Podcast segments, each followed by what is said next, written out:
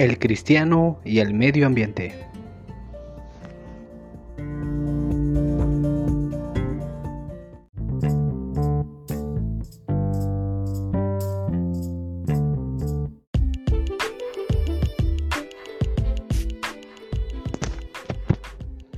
Podemos ver cómo a través de la historia el cristianismo ha tenido que enfrentarse a las formas de las culturas, de las filosofías, de las religiones, ya que vemos que desde el principio esta nueva fe que se estaba surgiendo se encontraba con dos aspectos muy importantes en la vida, el judaísmo y la cultura pagana, con la cual el cristianismo tuvo que convivir. Hubo muchas personas abiertas y muchos cerrados. Hubo quienes tajantemente tuvieron que poner un alto y criticar duramente estas filosofías paganas. Al contrario, hubo personas abiertas que no las criticaban, que no las señalaban, mientras no se metieran con ellos.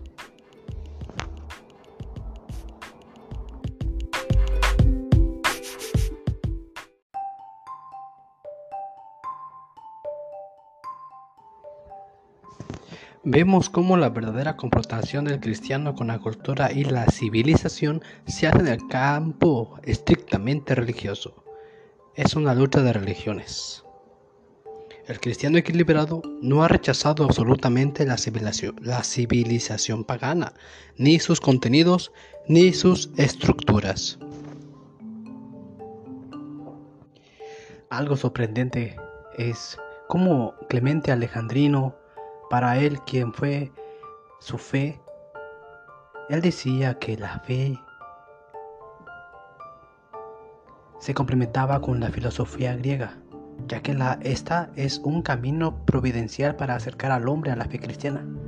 Es como una preparación o pedagogía. La ciencia cristiana es la coronación de toda ciencia filosófica anterior. Y también así lo decía Orígenes, quien utiliza argumentos de autores paganos para aplicar los misterios cristianos. Pero también, al contrario, vemos cómo hay hombres que se oponían a todo esto. Un ejemplo es Lactancio. Él tenía cierta desconfianza y a veces repulsivo hacia esta filosofía grecorromana y la cultura. Él decía, lejos de nosotros todas las tentativas para producir un cristianismo mitigado con estoicismo, platonismo y dialéctica. Para este Lactancio, Sócrates es un corruptor de la juventud y Aristóteles es un miserable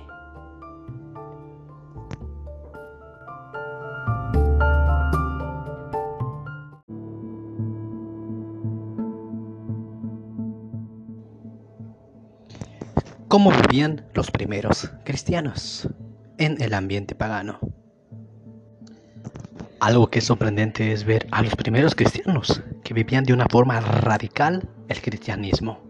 Muchos los criticaban, decían que se alejaban del mundo.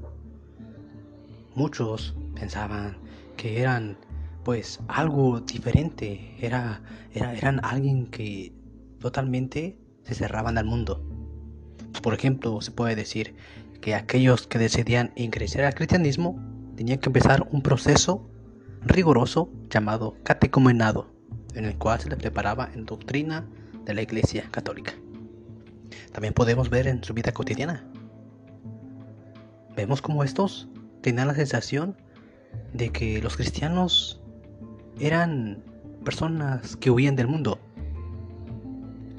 Pensaban que el mundo para los cristianos era una ilusión mágica. Eran una comedia de la raza humana. Se separaban del resto de la humanidad. Vemos cómo los cristianos eran atacados, pues. Ellos se sentían forasteros en un mundo. Pero algo que los hacía parte del mundo es que ellos, a diferencia de todos, se hacían conscientes del otro. Ayudaban a sus hermanos. Ya lo dicen, Ellos eran y son el alma del mundo. Eran atacados brutalmente diciendo que eran caníbales, que comían niños, que hacían incesto, que hacían orgías. Pero era todo lo contrario. Ellos amaban a los hermanos, hacían los ágapes, lo que hoy se convirtió en las celebraciones eucarísticas.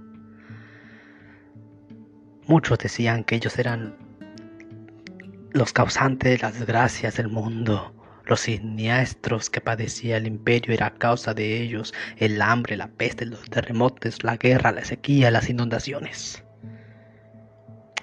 Vemos cómo estos cristianos, e incluso hasta hoy en día, siguen siendo atacados así.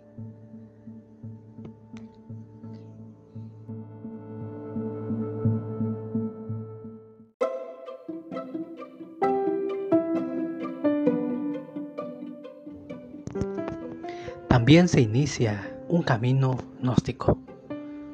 Cabe recalcar que el gnosticismo hoy en día es una herejía, pero vamos a ver el inicio de la gnosis. Según Clemente, es un guía, es al mismo tiempo meta y camino. Es el Logos Cristo, Hijo de Dios. Vemos cómo Cristo es el Maestro Divino, no solo manda, guía, ni siquiera es el modelo perfecto de virtudes de leyes, mandamientos. Él es la ley. Es imagen divina del alma del justo, en la que por la obediencia a los mandamientos de Dios se configura y mora. El caminus de la, gnosis incluye también la oración, dice Clemente. Incluye conocimiento de Dios. Incluye el ejercicio de las virtudes, el control de las pasiones, hasta llegar a la apatía, insensibilidad. Pero nada de renuncias, exageradas como la que en un futuro se producía. Vemos pues cómo los gnósticos empiezan a ser importantes en esos tiempos. Claro está, no es como los de hoy en día. Decía Orígenes, que es uno de, los manantiales de la espiritualidad de Oriente y Occidente. Él es el primero en hablar del camino cristiano que se recorre por grados, y en él la gnosis se convierte en experiencia mística, dejando de ser un mero conocimiento especulativo y natural. La perfección consiste en pasar de ser una simple imagen a ser semejanza de Dios. La perfección es un camino que incluye el ejercicio ascético, práctica de virtudes, lucha contra el pecado, conocimiento de sí mismo, pasando por los estadios de niñez, juventud y edad adulta hasta llegar a la identificación con Cristo. ¡Wow! Esto es sorprendente. Como Orígenes, un santo padre en la Iglesia Católica, va dando pautas mostrando el camino que en el futuro van a seguir muchos místicos. Muchos cristianos lo toman como referencia. Él también decía, el bautismo y la ayuda del Espíritu Santo facilitan la lucha ascética. La meta final del camino cristiano es la unión mística con Cristo, esposo de la iglesia y del alma. Vemos pues cómo estos cristianos se van enrolando en la sociedad, en la cultura, en el medio ambiente, creciendo en lo intelectual, en lo espiritual y en la configuración con Cristo. Muchas gracias. Dios los bendiga.